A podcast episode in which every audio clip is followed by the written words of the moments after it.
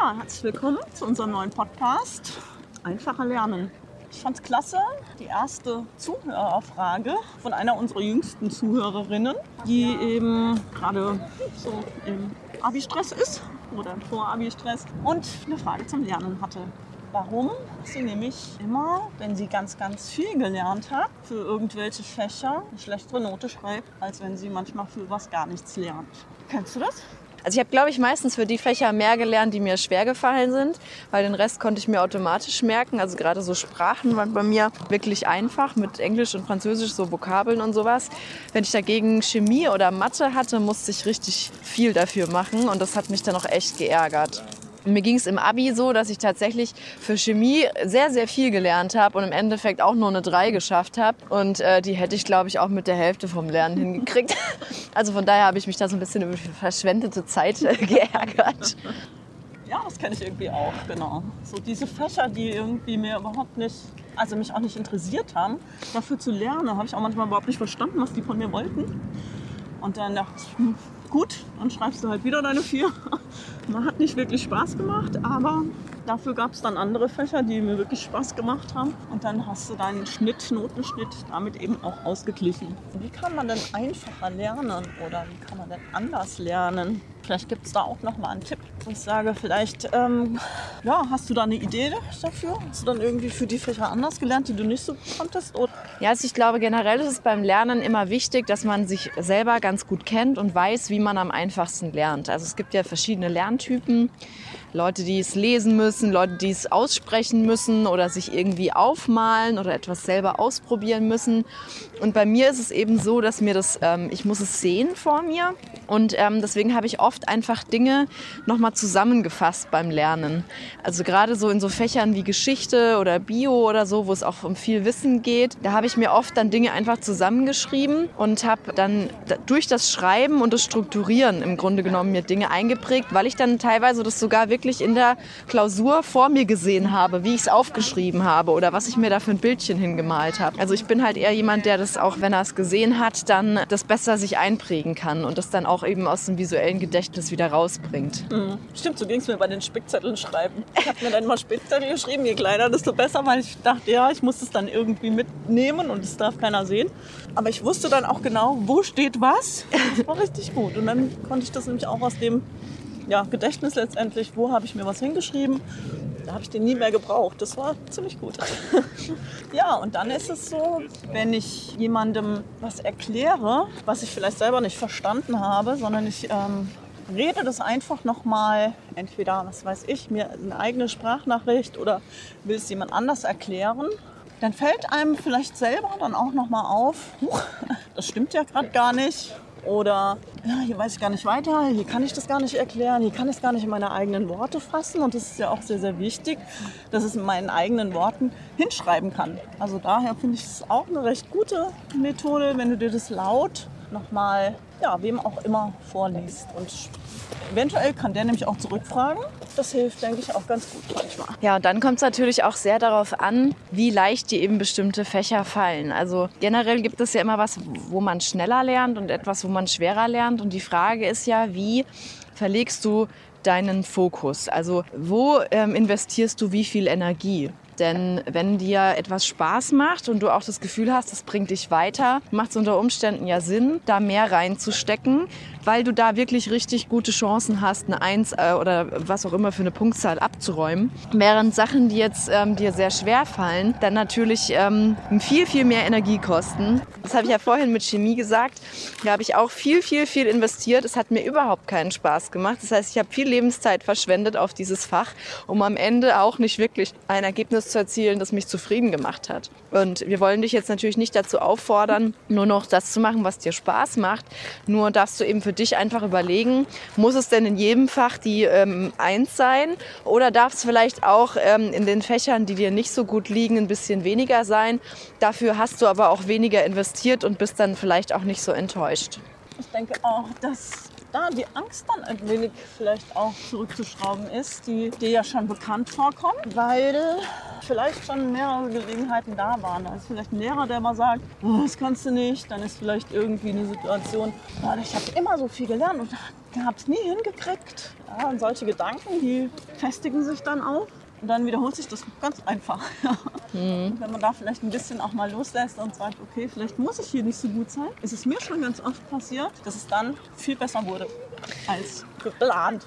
Das muss nicht immer sein, aber ich kann vielleicht dann auch mal sagen, okay, wenn es jetzt mal nur fünf Punkte sind, dann schreibe ich wenigstens in dem anderen Fach wieder meine 10, 12, 13 Punkte. Wie hoch muss es sein? Ja, da sind wir halt bei dem Thema Erwartungshaltung. Also wie hoch ist denn die Erwartungshaltung, die ich da selber an mich habe und wie sehr mache ich mir da auch Druck? Ne? Weil in dem, bei, bei Lernen ist ja oft Druck hinten dran, entweder weil vielleicht die Eltern auch Druck machen oder irgendjemand anderes oder ich habe vielleicht ein Ziel, auf das ich hinarbeite, für das ich einen bestimmten Notendurchschnitt brauche und dann mache ich mir natürlich automatisch Stress. Und dann will ich auch in Fächern, die mir keinen Spaß machen, gute Noten haben, weil ich zum Beispiel den Numerus Clausus für ein Studium erreichen möchte. Und da dann wirklich auch mal den Schritt zurückzugehen und sagen, jetzt atme ich erstmal durch und überlege jetzt mal, ist es wirklich notwendig, dass ich mich jetzt so verrückt mache? Ne? Also, oder hilft es vielleicht, wenn ich jetzt mal ein bisschen locker lasse und sage, komm, ich habe mein Bestes gegeben, ich habe mich bemüht, ich habe irgendwie so gut gelernt, wie ich konnte. Aber ich kann jetzt auch aus mir keinen Mathematiker machen oder keinen Sprachwissenschaftler oder was auch immer. Es ist, wie es ist und es ist gut so. Ja? Und ich gehe da jetzt einfach mal offen rein. Also gerade was auch die Angst angeht, hat ja Anja eben schon gesagt, ähm, da darf man auch mal fragen, wo die denn herkommt oder wie lange man die schon kennt. Und vielleicht darf man auch mal fragen, gab es denn eine andere Situation? Es ist ja manchmal auch so, dass man vielleicht in einem Teil von meinetwegen Mathe es einfach nicht versteht. Das heißt aber ja nicht, dass ich beim nächsten Mal wieder so eine schlechte Note schreibe. Das rede ich mir vielleicht in dem Moment ein. Aber vielleicht habe ich das Thema ganz anders, viel besser verstanden. Und dann ist halt mal eine Arbeit verhauen, weil ich kann auch nicht alle Themen wissen. Ich kann nicht jedes Thema genauso gut beantworten. Ich, und da muss man sich mal zurückstecken und sich daran erinnern, ach, die andere habe ich gut geschrieben, okay, jetzt ist mal eine verhauen. Und wenn ich aber dann sehe, dass die nächste wieder gut ist, ist vielleicht dann auch mal sein lassen, sich darüber so sehr zu ärgern. Weil das Gesamtbild nachher zählt und vielleicht der Lehrer auch merkt, ah, jetzt war es mal ein Thema, ähm, was nicht so gut war, aber ansonsten ist es super in Mathe, ja kenne ich auch von, der, von Bewerbungen oder so, ne, in der Firma oder so, wenn sich Leute beworben haben, ähm, dass man dann sagt, okay, ich gucke mir das Zeugnis an, ja, da ist nun mal eben nicht nur eins und zwei drin, dann gibt es auch mal eine drei, dann gibt es vielleicht auch mal eine vier, aber dann muss ich auch gucken, ist das wirklich relevant für diesen Ausbildungsberuf? Ja, wenn ich jetzt irgendjemanden in Chemie ausbilden will und der hat in Sport eine 5, dann ist es egal. Er muss nicht über die Tische springen. Ich wollte gerade sagen, dann weiß ich schon mal, dass er keine Übungen am Bunsenbrenner macht. Aber er muss nicht über den Tisch springen, sondern er soll einfach die chemischen Formeln da und diese Reaktionen und das alles verstehen. Und da muss man dann vielleicht auch mal ein paar Abstriche machen. Und ich glaube auch, dass die Firmen das mittlerweile machen, weil man eben nicht alles wissen muss und kann. Richtig, ja. Was mir gerade noch einfällt, was vielleicht auch helfen kann, gerade auch mit Blick auf dieses Angstthema und den Druck, der hinten dran ist. Es kann manchmal vielleicht auch helfen, wenn du dir mal so positive Visualisierungen machst. Also wenn du dir vorstellst, wie du da sitzt und die Arbeit schreibst und das Wissen kommt und es fließt und du kannst jede Frage beantworten, du fühlst dich gut, du bist irgendwie zwar schon konzentriert und unter Adrenalin, aber du hast das Gefühl, hey, das ist genau mein Thema und es kommt das dran, was ich gut gelernt habe.